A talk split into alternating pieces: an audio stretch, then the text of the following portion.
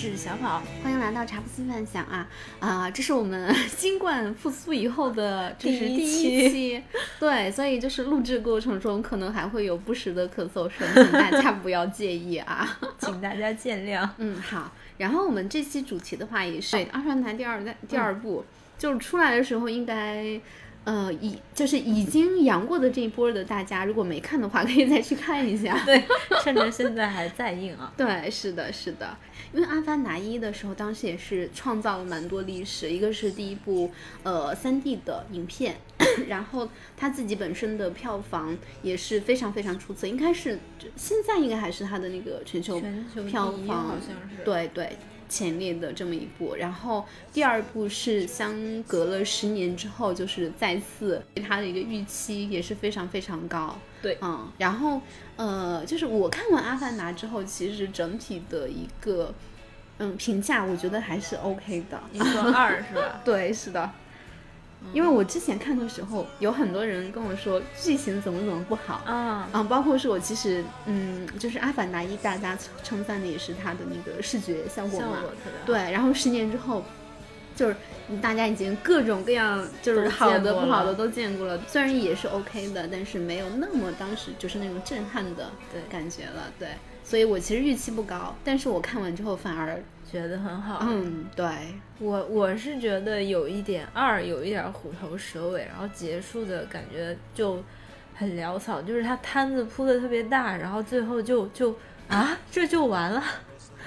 就是对，因为我其实对《阿凡达一》就是很早以前就听过，因为它属于影史传奇嘛，就是其实零九年刚拍出来，除了对新技术的应用，还有一个是。就是电影市场当时，呃，因为电视剧的一个兴起，导致很多美国人他们都在家看美剧，然后不太愿意走进电影院。然后卡梅隆的这部电影就有点像是影史的一个里程碑，就是他号召大家，电影你就是要在电影院看的，就不是你在家就是瘫在沙发上吃一个薯片，然后四周亮堂堂的，然后你的猫 狗一会儿过来一趟，就是电影不应该是这样的事儿，就是你就是要在电影院，然后跟观众一起享受着同样的呼吸和经济那种感觉。对，所以就是我知道。阿凡达一的特别之处啊，但是我没看过，但我就想说，那二肯定对吧？他又搁了这么多年，那肯定要去看，然后期待特别高，然后看的过程中其实非常的爽，嗯，然后就是因为我没看过一嘛，然后在也是在什么剧目厅里面看的，啊，我觉得好棒啊，就是感觉那种 像个两百斤的孩子一样举着手在那，好棒，好漂亮，然后就是。就你看的过程中，你就觉得嗯很棒，但是结束了之后，隐隐约约觉得哪里怪怪的。对，所以其实就你来说，你整个对于《阿凡达》第二部的观影体验还是非常非常好的。对，只是就是我的观影体验，这个好的观影体验仅仅停留在影院的三个小时。你一出影院就觉得。就是怪怪的，嗯，明白。其实刚才小跑就是提到的那一点，我们在家里就是四周亮堂堂看电视，跟在电影院去看这么一部作品，其实感受是完全不一样的。这也是为什么，就是我看完《阿凡达》第二部之后，会觉得。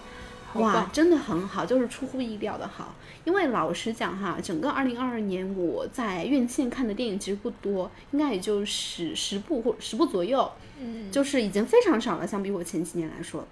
然后《阿凡达二》的观影体验更多的是让我又找回了当时，哇，原来就是为什么要在对，为什么要去电影院看？然后原来电影还是这么好看的，这个好看。除了情节，除了我们就是可以呃看完之后去聊一些八卦，聊一些这种解析，还有就是它纯粹的这种视觉性的体验，嗯啊，这是作为《阿凡达》来说的话，就是他最值得看的一个理由。对啊，有句话说的是，很多演员大家说他天生就是那种大荧幕脸嘛，对吧？但我想说，《阿凡达》这种电影就是天生就属于大荧幕。嗯，然后我当时去看那个《阿凡达》的时候是，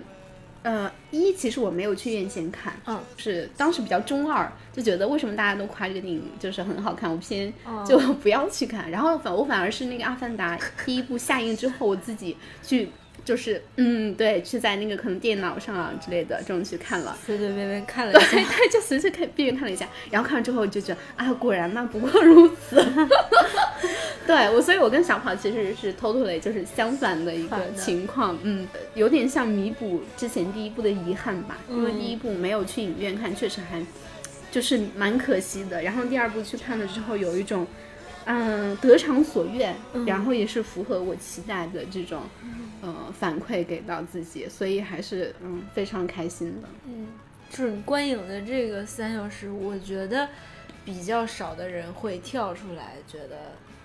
呃哪里哪里有 bug，、哪里嗯我觉得，因为基本上都是，因为它视视听体验太棒了，太好了你你这个时候你的脑子很难，就是又跳出来第二个脑袋，然后去想什么剧情啊、结构啊这种的，这种东西，就是你你的都都在你的感官上、啊，没有理性出现。对，卡梅隆主要是他去构造这种新世界的时候，他真的加了好多好多细节在里面。对，你就你讲到这个细节，就是其实每一帧画面做个效果图吧，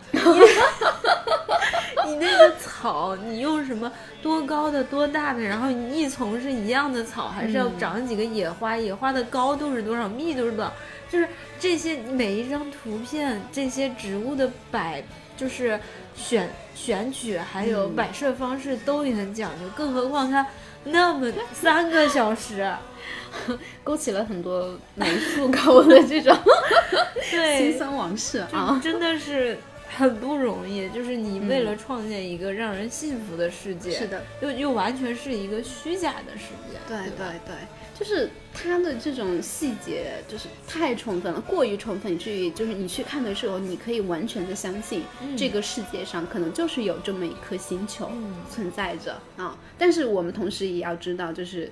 这是一个电影，这是从就零到一，完全由他自己来构造出来的一个世界，世界。所以是非常非常难的。对，嗯。它不光是一个说长的样子，就物质样子，而且还有阿凡达他自己的一个精世界神内化、精等神内核，然后嗯它的文化流传，然后这整个就是阿凡达星球，嗯。他们的一个价值认同是什么？是的，是的，就是其实我们去比方说做特效啊，就感觉现在技术上已经很成熟了嘛，嗯就是可能很简单的就有这种专门的三 D 或者嗯其他技术人员帮你做出来了。但是你要知道一件事情，就是让观众去相信一个事是非常非常难的。就我们之前去看一些国产的，或者说其他，呃，就是制作没有那么精良的国外的电影的时候，就经常会有出戏的这种感觉、嗯啊。其实就是因为电影里面出现了你就是日常生活中，呃，见到过，但是又跟常理完全相反的一些事情，然后。作为导演啊，或者说一些视觉指导啊，他其实很难就是面面俱到，就把所有的这些 bug 给你揪出来。但是卡梅隆非常擅长去，就是把控这种细节的事情。对，呃，好莱坞的这种电影工业就在这部电影里面。是的，是的，体现的非常非常的完全。好的，说完了视觉，说完了特效，说完了成熟的好莱坞呃工业生产啊，然后我们来聊聊《阿凡达》除了视觉以外，我还有什么？嗯，我觉得，嗯，带给我最直接的一个思考吧，就是说，因为我在影院有几处地方就是直接哭了，然后，然后其实就是。呃，就会觉得你作为人类，然后你好想把那个影片当中那些反派人类给 给干死，就是嗯让我起了杀心，你知道吗？就是看到人类就是啊，就是各种惨的时候，你会觉得啊好解气。嗯其实这个背后其实是一种，呃，对于我是对于那种欧洲殖民史的一个影射，对吧？嗯就是以人类就是阿凡达星球对于那个，因为我看一的时候也很明显的对感受到这个，因为以前听阿凡达就是大家都说是环保大片儿，我就我就真的以为它是环保，但是其实你就看这些故事还是能就是有很多就是可以拆出来的一个点。啊，就是这个历史观让我让我想起来，就是人类贪婪的这个各种欲望，然后就觉得自己最丑恶的一面就暴露了出来。还有一个就是，哎，有点有点就是上升到宗教性，因为前前几天就是我也看了一个解读，然后那个博主呢。就是说了阿西莫夫在就是《银河帝国》的那个作者，他的一个一部另外的一部小说叫《基地边缘》，然后就是讲了，就我把这段话原封不动的读出来啊，就是他说，呃，星球盖亚，整个行星和它上面的万事万物全部是盖亚，我们都是独立的个体，都是独立的生命体，可是我们全部分享一个整体意识。万事万物都在不断循环，总有一天，我的某些部分会转移到其他人身上，转移到许多人身上。我觉得这段话其实是很好的，能够为阿凡达星球他们的一个世界观来做注脚的，因为他们都说我们那个有一个统一的真神，那女神叫啥？伊伊伊娃伊娃啊伊娃。然后就是每个人都有一个小辫子，然后就是可以接到什么鸟身上、马身上，这个就是其实它的一个设定就是一个整体性。嗯，因为我们以前在说环保，好像总是有一种啊保护地球就是保护我自己，但是其实这种呃是把他者跟我者做了一个连接，就是。你一定要让人觉得你做一件跟你其实不相关的事儿啊，但其实有关系啊，对，这其实是硬连接。但是阿凡达星球就是都是我，嗯，就是这种都是我，就是体现在你看第二部就是。跟万物的连接是一个，还有第二步就是他们跟图坤，然后共同分享着彼此的秘密，然后讲出我今天怀孕了，然后图坤带着他的宝宝，说你的孩子真漂亮。他们也不用语言，就在那儿呜呜喳喳的，你就看那图坤也不说话，眨不眨巴眼睛，他们就知道。这一切其实都是基于一种整体性，嗯。啊，然后这种其实是有一点上升到佛家，你说。释迦摩尼教育我们不要，就是我把我自己的大腿喂给老虎吃，就是万物都是我，我是万物，就是我是看了这部电影之后，然后包括也是看到这段话之后，我好像觉得，哎，我好像知道释迦牟尼在说什么了。嗯，哎，我对这个，我对这段话的理解跟你完全相反。就是这也能相反？对你去你看这段话的时候，就是我们分享一个整体意识，万事万物在不断循环等等的。是你看了它的宗教性嘛？然后佛教等等的。我我觉得这完全是一个一句科学的话，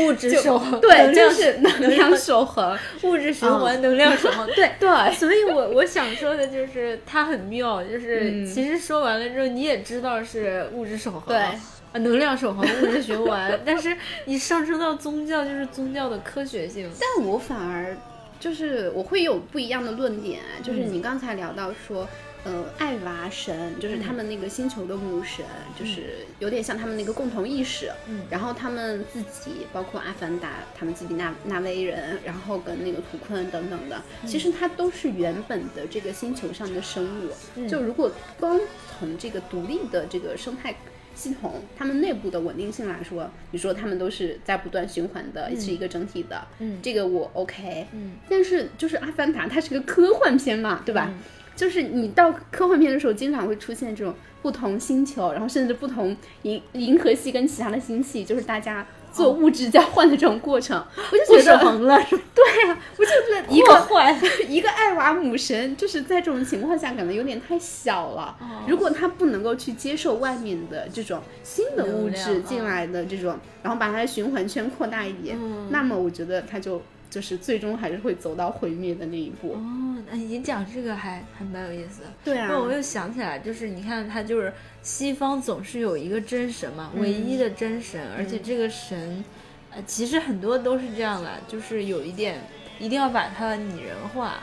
就是好像你只有就是。把这一个真神长得像个人一样，才便于大众理解。嗯，但是其实你刚刚讲的是艾娃是一个共同意识，对，就是他可能没有具体的一个物质形态，包括后面可能说三四五的时候，又有艾娃又派出他叫什么 Kiri，有什么他自己的代啊，就是我有点像是像耶稣和基督的关系，在人间的代行对，就是一定要派一个人一个载体，就感觉格有局小了了，就是我们宗教尊斗争。尊重，尊重所有的价值观、宗教观，巴拉巴拉各种的信仰啊。但是就是便于人类理解的，总是就是在你的语境之内，就是嗯，对，我的神也是一个人，我我容易理解。是呀，宗教这种事情本来它还是希望能够传播的越广越好嘛。对，就你一旦涉及到这种文化上的传播性的时候，你自然的怎么让它变得好懂，对呀、就深入浅怎么出土怎么来，怎么俗怎么来，就是一样的啊。包括说你《阿凡达》为什么这么多人看了之后都还挺喜欢的，就是因为它简单直接，就是容易懂嘛，对吧？但是但是你你往下面拆，其实它还是有很多故事，嗯，然后可以可以说的，是的，因为它里面空间又很大。太丰富了，就是下里巴人、阳春白雪，所有所有的就是不就单从美术来讲，你都你都可以一直聊啊聊啊聊啊聊啊聊。是的，是的，但 展开讲的话就太多了。我们来说一下哈，从我这个唯物主义者，然后比较理性的人的角度来讲，我觉得它还是一个环保片儿，嗯而且我觉得它这个环保片儿真的。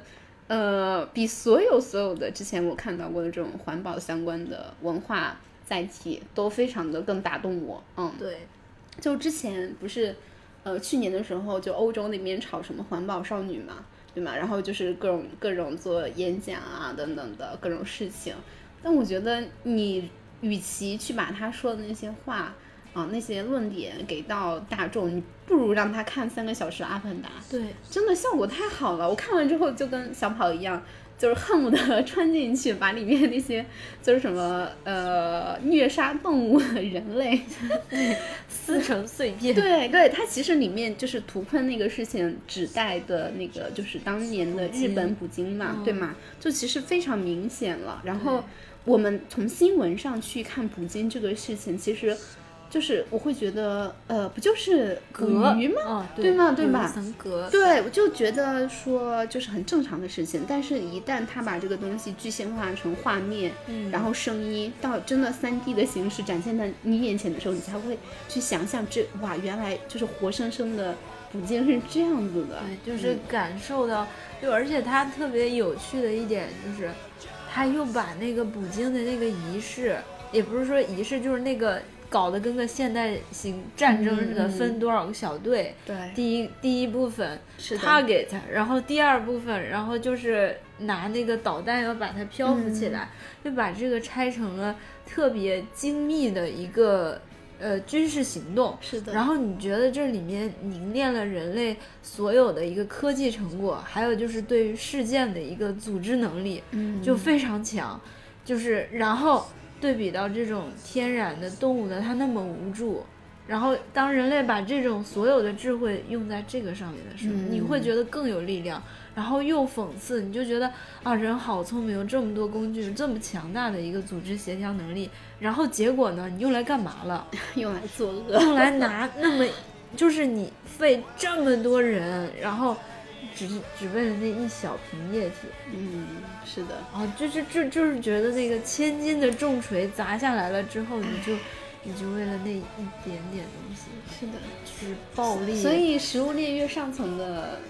呃生物，它就是浪费的能量越多越高，嗯，对，所以其实如果说我们想要更好的保护环境，我们大家都吃草。好，当然这个是不可能的啦，就是刚才开个玩笑。就是我们去聊《阿凡达》的时候，其实除了特效，除了视觉，我们就是能发现，我们聊了环保，然后我们聊了他们的一些这种历史观、宗教观，包括说其实。他的想象力是非常非常能打动人的。就我们最开篇说到，嗯，卡梅隆他去做这种呃一个全新的世界构建的时候，他对细节的一些把控，他一草一木一虫一兽等等的这些，就是他是真的完全从零到一的去把它描绘出来的，真的很了不起啊！因为但凡做过创作的人，不管是你去做一些什么学术理论啊，或者说是一些美术形态这种的创作，都知道，就是做一个新的东西是真的很难常难难的。嗯，对。然后作为卡梅隆来讲的话，他就好像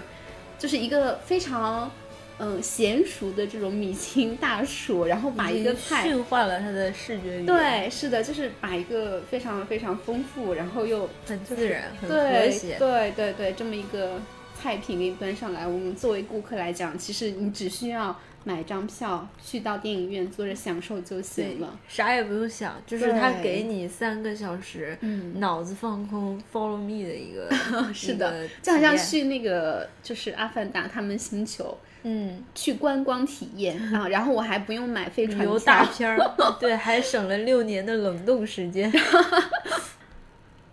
然后那可以来喷一下情节？喂，我看《阿凡达》的时候完全没想去看情节，就是我看了前面一个小时之后，我就觉得。哇，这个世界也就是太真实了吧！我就想的全是这种事情，然后后面两个小时，就我其实完全没感觉到那是两个小时，就是我已经觉得说，作为一个商业电影，它的节奏啊，它的一些矛盾冲突点，其实把握的非常好。就我不会让我觉得，就是在这三个小时的观影里面会有那种停下来，然后被去想什么？对对去想、去回忆、去觉得说他哪里不对的样子。我我十分同意你这三小时内的体验，但是我要杠的就是你你要对我就是你荧幕按下去之后，我自己咱们的那个那个时光也是很宝贵的。嗯那我是觉得它是个电影，毕竟不是那种风光大片。你作为故事，你肯定要有剧情，你可以不用说非常的精巧复杂，然后又各种什么，呃，各种什么呃对比啊，嗯乱七八糟的伏笔，我都不用你埋，你好好就是像一我就很满意。它这个故事很简单，然后就是也没什么硬伤，也逻辑都成立，嗯但是我就是觉得你其他都做的那么好了，然后哎讲故事时候一堆硬伤，就有点对不起你他对觉得于各种他的硬伤在哪里？因首为首先动机就不成立，动机就是嗯上过来这整全篇的一个动机就是那个大 boss 叫啥我忘了，和嗯那个上校嗯杰克。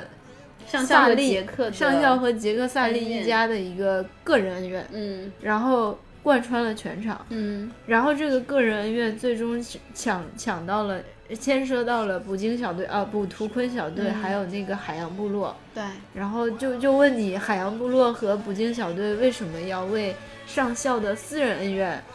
然后浪费我这么多的？如果说上校能够帮助你，就是在捕图坤的时候怎么怎么样也可以，但是好像并没有，人家是有捕图坤的一个任务的，然后突然就被上校拉过来，而且他那个图坤小队是很多的一个人，嗯。上校小队只有四五个人吧，嗯。然后海洋部落也是，就是我只是为了保护你杰克萨利一家，然后后来就只 因为我儿子被拉过去了，反正就是我只有抓住你的孩子，我才能牵动着你。嗯，然后其实这就是两个人的个人恩怨嘛。其实我觉得海洋部落这个倒可以理解，因为他们伤害了图坤嘛，然后发现就是这群伤害 Jake Sully 的人跟伤害图坤的人是有关系的。嗯这个时候就是不仅仅是为了杰克的事情去战斗，更多的是说要保护自己的同伴。嗯啊，对，这个我我觉得是 OK 的。嗯然后关于那个就是捕鲸小队为什么要这么配合上校他们？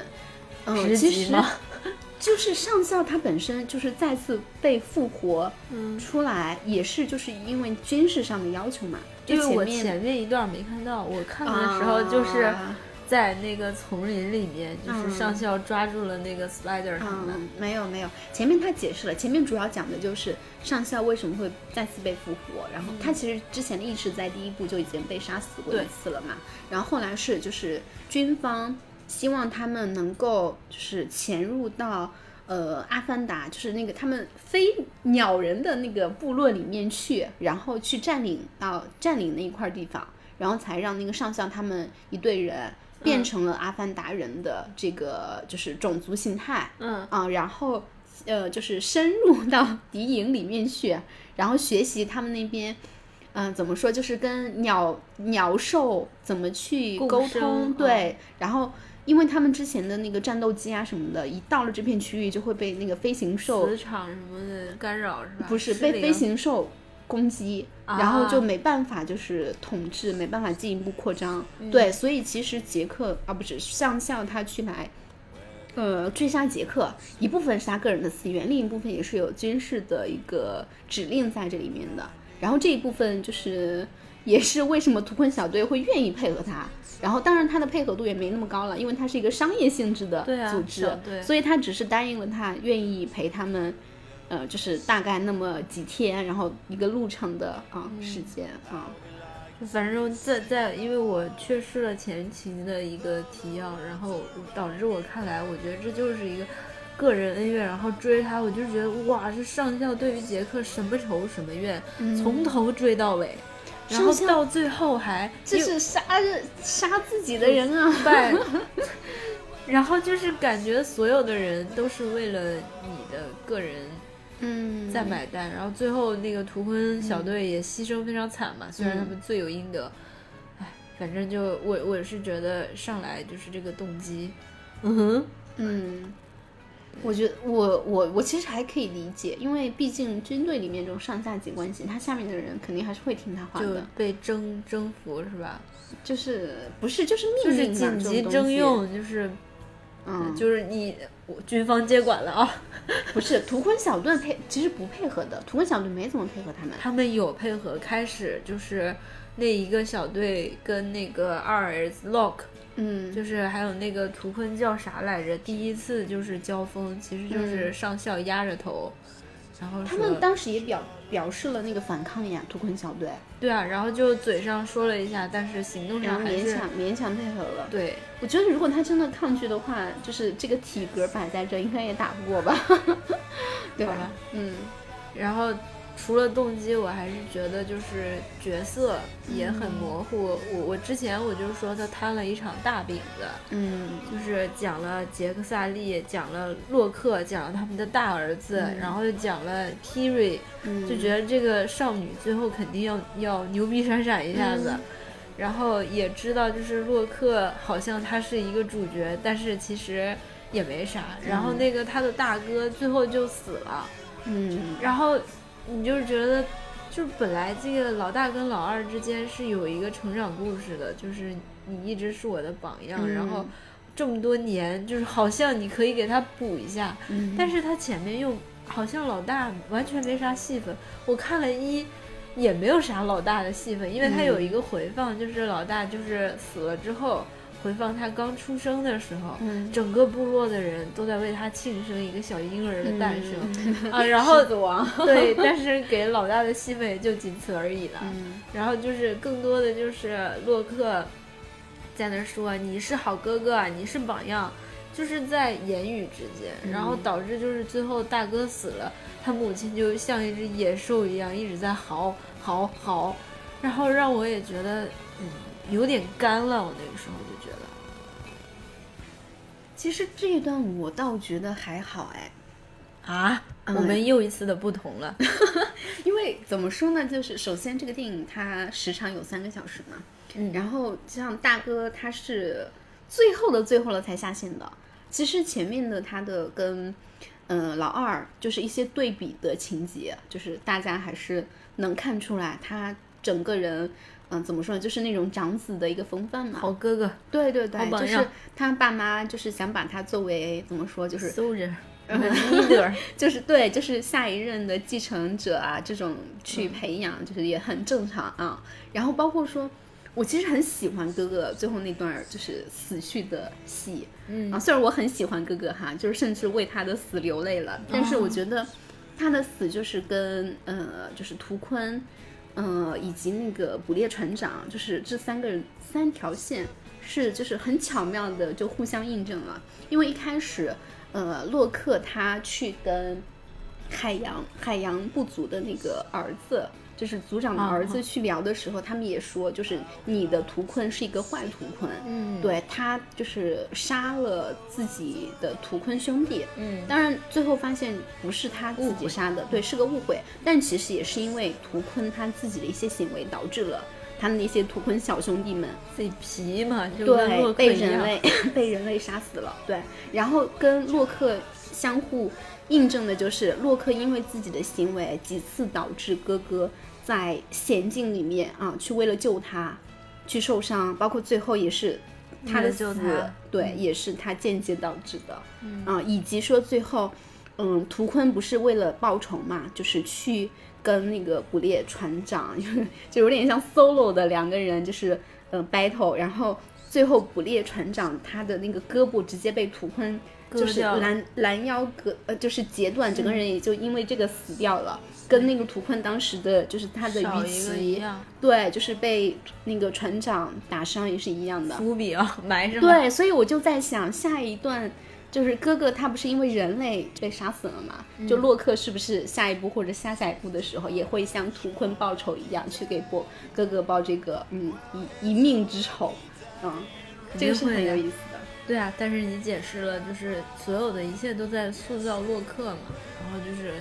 哥哥本来应该是你，如果我也不是说你要交代很多很多的事儿来刻画哥哥这个人，嗯，对，但是如果你前面可能埋的就几次互动再好一点，就比如说父母对于哥哥和弟弟的那种不同的态度啊，嗯就是就觉得你呃还不问明显吗问弟弟就说没关系，你就是 你是不是脸盲？你分不出来他俩谁是谁？不是，你可以就是 你既然塑造洛克，你可以前期把父母的那种期待搞得对对他的那种更废柴一点，就是废柴洛克和我的牛逼大哥。啊就是你你如果就是做几个场面，就大家可能会。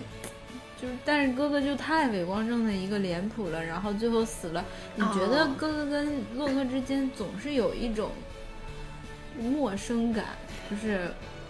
对，然后最后我我为了救你死了，是这么回事儿。但是你你就是觉得洛克就是从小一直，嗯就是这是对洛克的一个成长啊，嗯但是就是可能这种打击没有说特别有力嗯啊。我明白你为什么会产生这种，就是可能哥哥跟洛克关系一般的这种，呃，就就是很一般，感觉就是很一般。嗯，对，因为这个就是第二部，它的重点都就是在去刻画那个海洋部落他们了嘛。啊然后到了海洋部落之后，洛克就就是老二直接自己一个人单兵作战去了，就是也不怎么跟他们那个家族的人在一起。对，所以就是很多为了刻画洛克，然后就是把那个摄像头放在他那边。对，其实你为了刻画洛克，我的意思是你可以刻画哥哥，然后你只要给一两个洛克失落的镜头，可能这味儿就足了。然后到最后你，你那个哥哥为了救你而死嗯，的这种，就是开始好像咱俩不熟，但是啥，你为了我豁出了性命的这种反差感，会更。我倒觉得还好，可能是因为我对就是这两这几个孩子还蛮关注的，就他们几次上战场，其实都是哥哥主动护着那个他弟弟，嗯，然后包括说他们就是几个人出去冒险嘛，嗯，也都是哥哥作为主心骨的这种角色，就是最后做决定，就哥哥就像就至于洛克就是那种七大姑八大姨的那种存在，就是正确性。嗯，然后洛克就是代表着一种偏差，嗯，但是总是偏差赢嘛。但是这种正确性，我就是他太片面了，导致他一点儿都没有。嗯你觉得没有刻画他自己的一些小孩子心性，没有就是没有展现这部分吗？嗯，都有，就是觉得哥哥是就是很纸片的一个工具人。嗯，啊，然后你最后的死一个纸死了，我我也就觉得嗯是挺干的，就整个给我的感觉是这样。我其实整部电影里面，我比较喜欢、啊就是死去的哥哥这个角色，所以就是从我的角度看，我觉得他一定是刻画到一定程度了，我才会喜欢喜欢上这个角色。对，就但是从另外一个点的话，就是这个电影的确把很多注脚、戏眼都放在了洛克身上。洛克和 Kiri 对，因为就是可能二三三部、四部、五部，就是接下来就要讲子世代的故事了。对，对，就是传承嘛。然后这就是第二部，相对来讲是一个蛮过渡性的啊这种篇章。然后你刚才提到的，就是 好像，呃，就是构建了这么宏大的世界，结果最后只是两个人的个人恩怨，就也是因为过渡篇章嘛。它其实你什么大战呀，什么人类跟嗯阿凡达人的一些争斗啊，就不可能在这里面全部讲完的。所以我觉得第二部更多的是让我们去给我们展现更多的这种阿凡达他们星球上的一些其他的生态，然后也让也告诉我们，其实他们的一些经济、政治、社会跟第一部没有太大的区别，对，就只是到了海洋也是一样的，就只是大家技能点啊，然后长相啊，可能对不太一样而已，对。然后包括说，其实第二部隐隐约约我们看到有一些人类和阿凡达人慢慢去融合的这种迹象了。Kerry，Kerry 他自己就是嘛，嗯，就可能。就暗示下一步或者下下一步的时候，也会有这方面的一些情节的进一步的，嗯去深化啊。包括 Spider，哦，其实我超级喜欢 Spider，就是除了那个 Kiri 和老大之外，我最喜欢的角色是是 Spider，就是作为一个人类小孩儿，就是孤独一人的在纳威这边被抚养起来，然后包括说，其实组里面的那个一个老大，就另外一个老大就是妈妈嘛。嗯，不喜欢他，一直以来都是表现的非常明显。嗯，啊，最后去要挟那个，呃，上校的时候，也是拿着 Spider 的他的性命去要跟对方兑换。对，然后我觉得 Spider 这个角色很有意思，说不定后面会有一些反转。就是这三个是主角嘛，嗯，然后你说这个要挟，这个就是上校跟 Spider 的父子情也让人很莫名其妙，就是他俩全程不熟，到最后那么铁血的上校，就是。上校在第一部多铁血，就是人家都死了，都想着逃命或者怎么样，上校就不，我就狂干到底的那种 战争，那种迷狂的一个状态。然后他，他也有感情吗？然后他自己还吐槽，官方吐槽说，严格意义上说，他都不是我儿子。对。然后最后还说，哦，好吧，那个 还是放了他一个。我就觉得，嗯嗯，跟我搁这搁这搁这呢。其实我觉得。这一点纯粹是就是大家在情节的细节塑造上可能把握没有那么精确，但我觉得一定是要有的，因为如果他不去写这个东西，对他可以有，就是我就是说都没到，然后你突然就给我周上来一个，就是我是觉得你你三个小时你讲几对人物的关系，对吧？一个是就是贯穿全全部的一个线索，还有一个是洛克和大哥的一个兄弟。这种，这种从小到大的就是我压你一头的这种感觉，然后第三个就是这个所谓的父子情，就是高明的导演不是说我要琢磨很多，但是我觉得卡梅隆在这儿做的不好，就是好几个点都让我觉得好干啊，就嗯，就会有几下是跳的，嗯。对这个我承认，但我觉得这个东西是，就是它存在是必然的。因为如果说没有这种，你觉得有点莫名其妙，但其实反而是就觉得人类这种母子、父子，然后这种亲情之间的这种，就怎么说呢，就是人性化的东西，它是天然存在的。啊，就是人也是，即使是能干如上校，也是有。不是能干如上校，就是即使是自私如人类这种种族，他面对自己的对不识字孩子的时候，他还是会有这种嗯比较善良、纯纯善的一面。我不是在质疑说不该这么拍，就是觉得没到位而已。嗯，对，我觉得这个是确实，嗯，包括达成了一致，包括说那个，就除了 Spider 跟上校的这个。有点硬之外，像那个，呃，还有最后 Terry 跟他妈妈也有点，嗯，我们不熟那种感觉，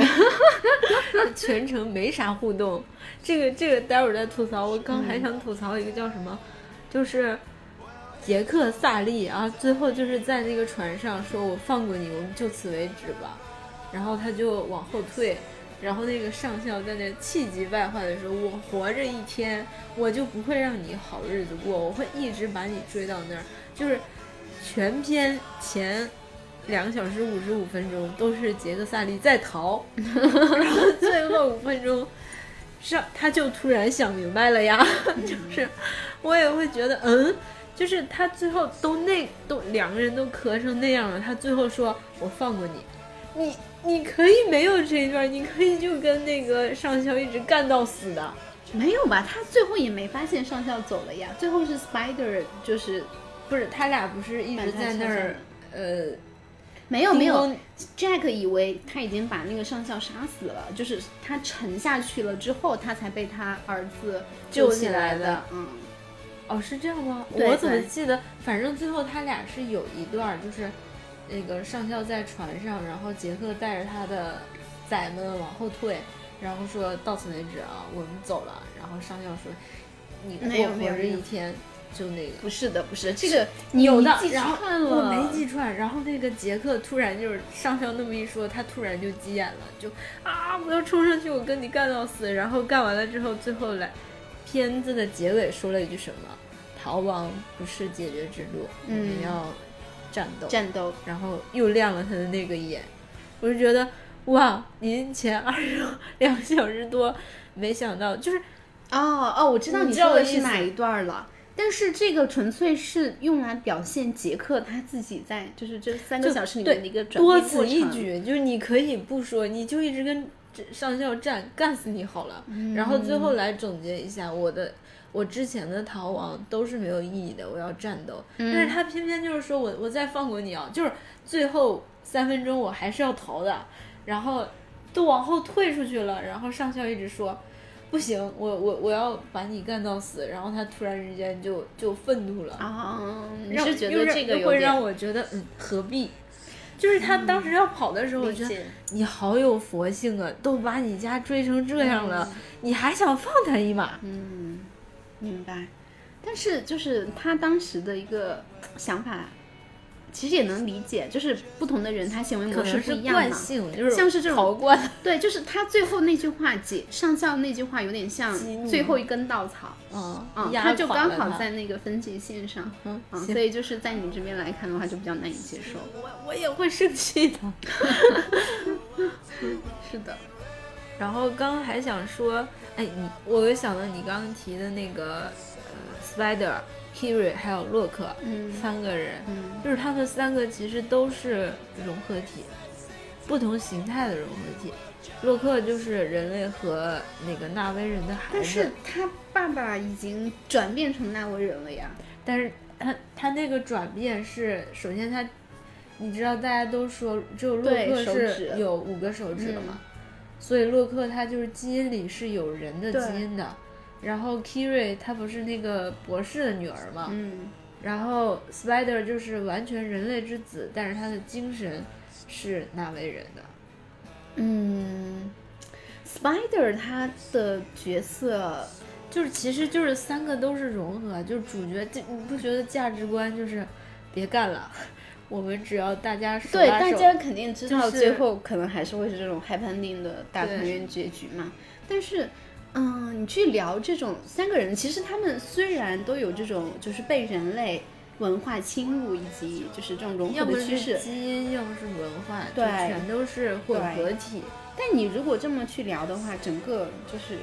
他们阿凡达星球上的所有人，也因为杰克的到来，就是主动或者被动的被人类的，呃，就是怎么就是行为去影响了呀？就是这种融合才是那个救世之道吧。嗯，就是因为对，你讲下一个就是子代的一个故事，是的就是其实已经埋下了他们的一个使命，就是两个种族之间一定要在某种程度上，甭管是怎么样，嗯，对，因为现在人类就是通过星际旅行，已经到了阿凡达星球上，变成了他们爱娃大整体意识的一部一锅分。炖，对，是的，为了能让这个循环无限的继续下去，让所以爱娃成长一下。对 就是现在爱娃系统要升级，然后大家要把他们融进来啊、然后不管是人类退步还是。呃，纳威人退步，大家就是总总体来说还是要握手言和的嗯。但是我估计这个要到第五部了吧，嗯，至少第三部肉眼可见三。四五十五个小时可以期待一下。是的，还有就是我想说一下，就是结尾潦草的那个，就是最后嗯你记得吧，最后那个确实图处理的大。战啊，然后海洋部族整个都加入，然后就变成最后还是两个人，然后还家里分成了就是女女儿去救母亲，然后男男女女还分开了，嗯 就洛克跟哥哥还有爸爸，然后女儿是那个 Kiri 去救了妈妈和妹妹。嗯然后就就最后又落到这这一家子的故事上，嗯然后那那群海洋部落跟图坤们就去哪了？就就最后怎么就把战场就又回到他们了？你你要说解释这个也是能解释得通的哈，打赢了走了，就不是打赢了走了，就是本身他那个船是覆过来的嘛，就是船翻了，其他人肯定是跑嘛。不可能说就是船翻了，我还要就是进来找死啊！只可能就是在这种情况下，只可能是最亲密、最亲近的家人会来，就是加入到这个营救环节中。所以最后留下的也只是他们的 family。然后又又印证了，就是卡梅隆说这部这部电影就是《阿凡达》第二部，它其实就只是在讲 family 的故事。哦，他说过这个话。嗯，对，就是就是家人是我们的软肋，也是我们的盔甲嘛，对吗？然后以及杰克一直都说的 family 就是 stay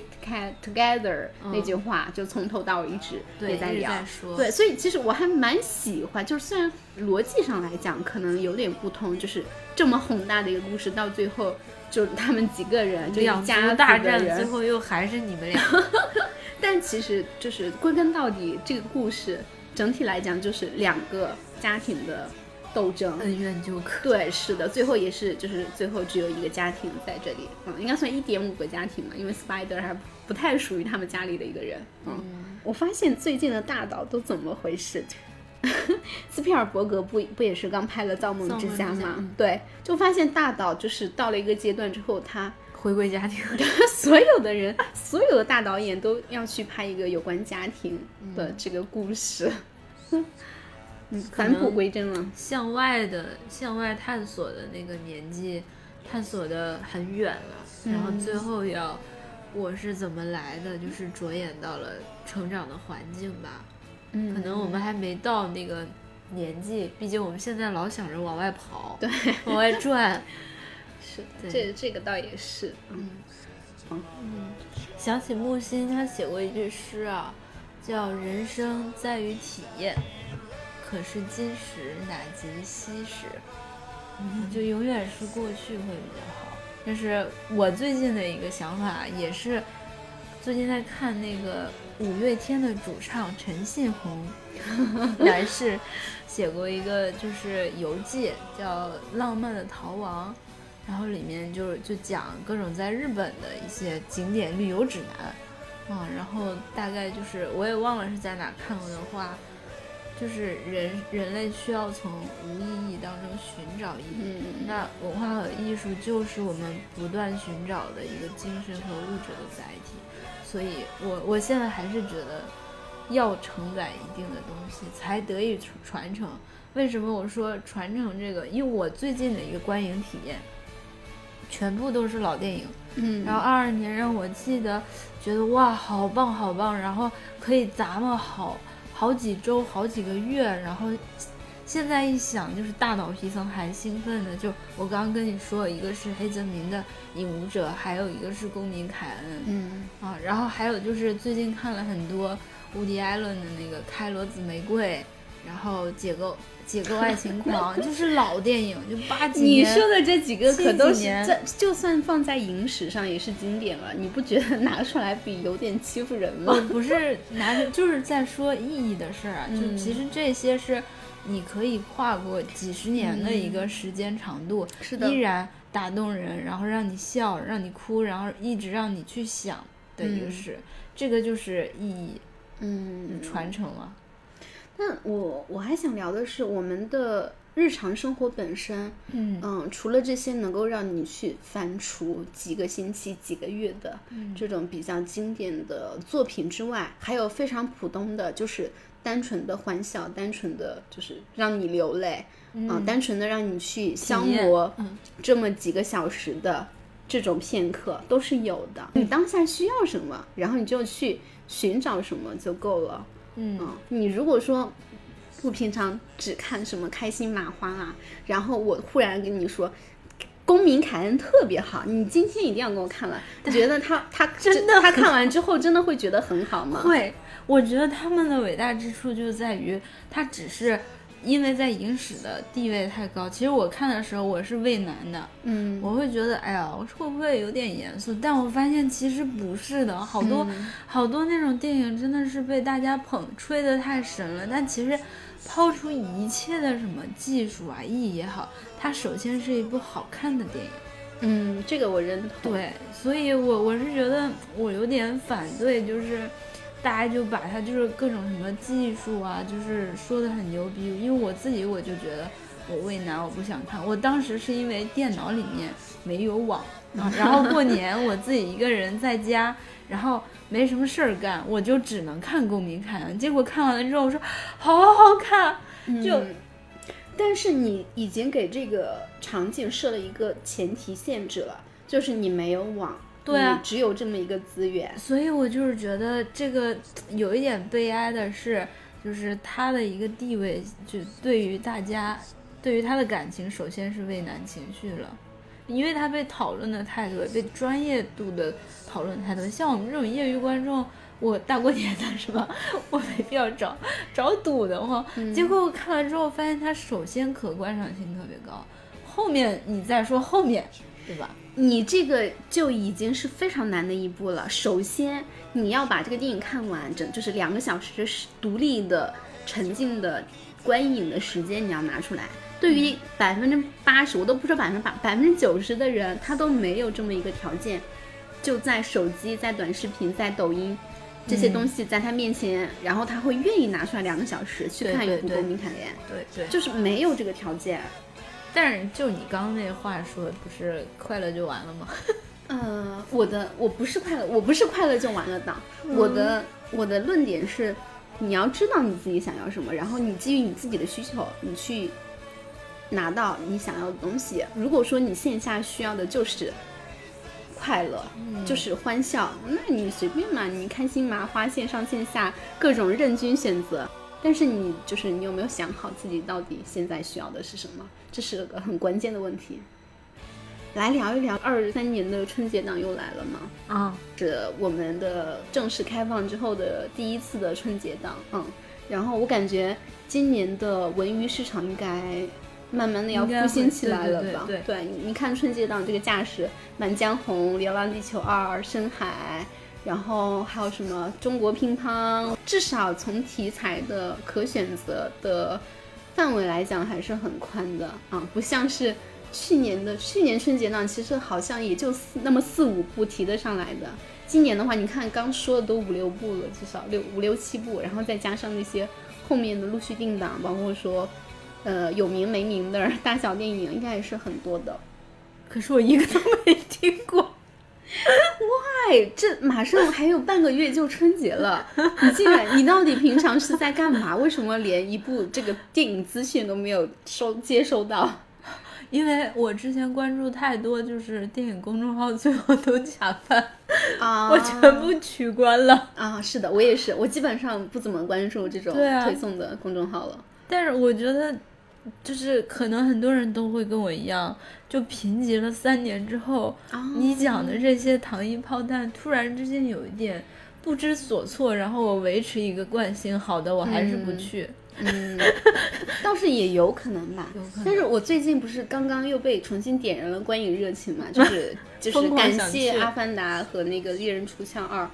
然后我现在还是挺想、挺挺愿意去电影院去消费的。然后我肯定是要去看《满江红》的，我好久没看古装电影了。然后，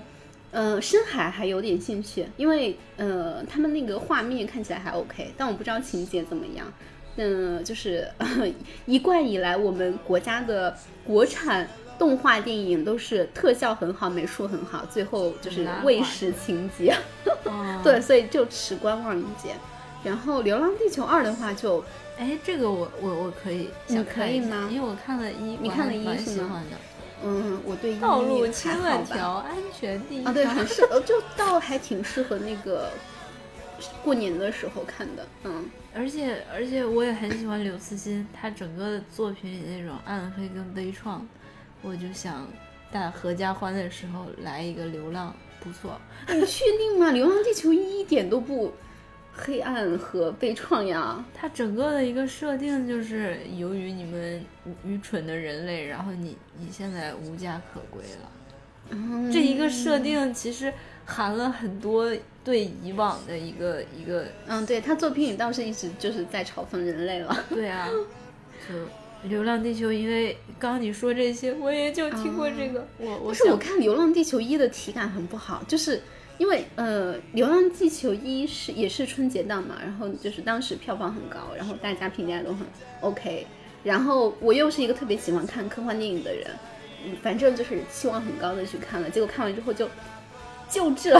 就有点像你看完《阿凡达二》的那个 啊，对，就是反正很多剧情的情节吐槽，当时心里一大堆啊。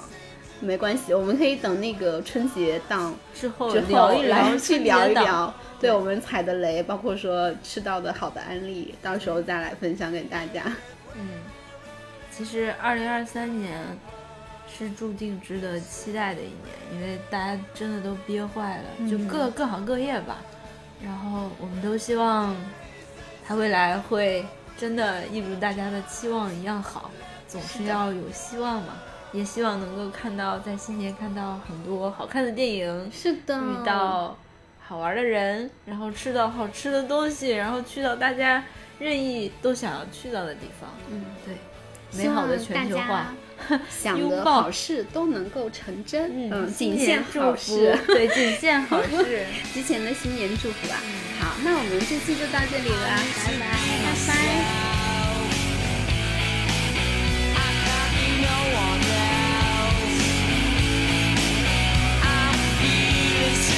sonic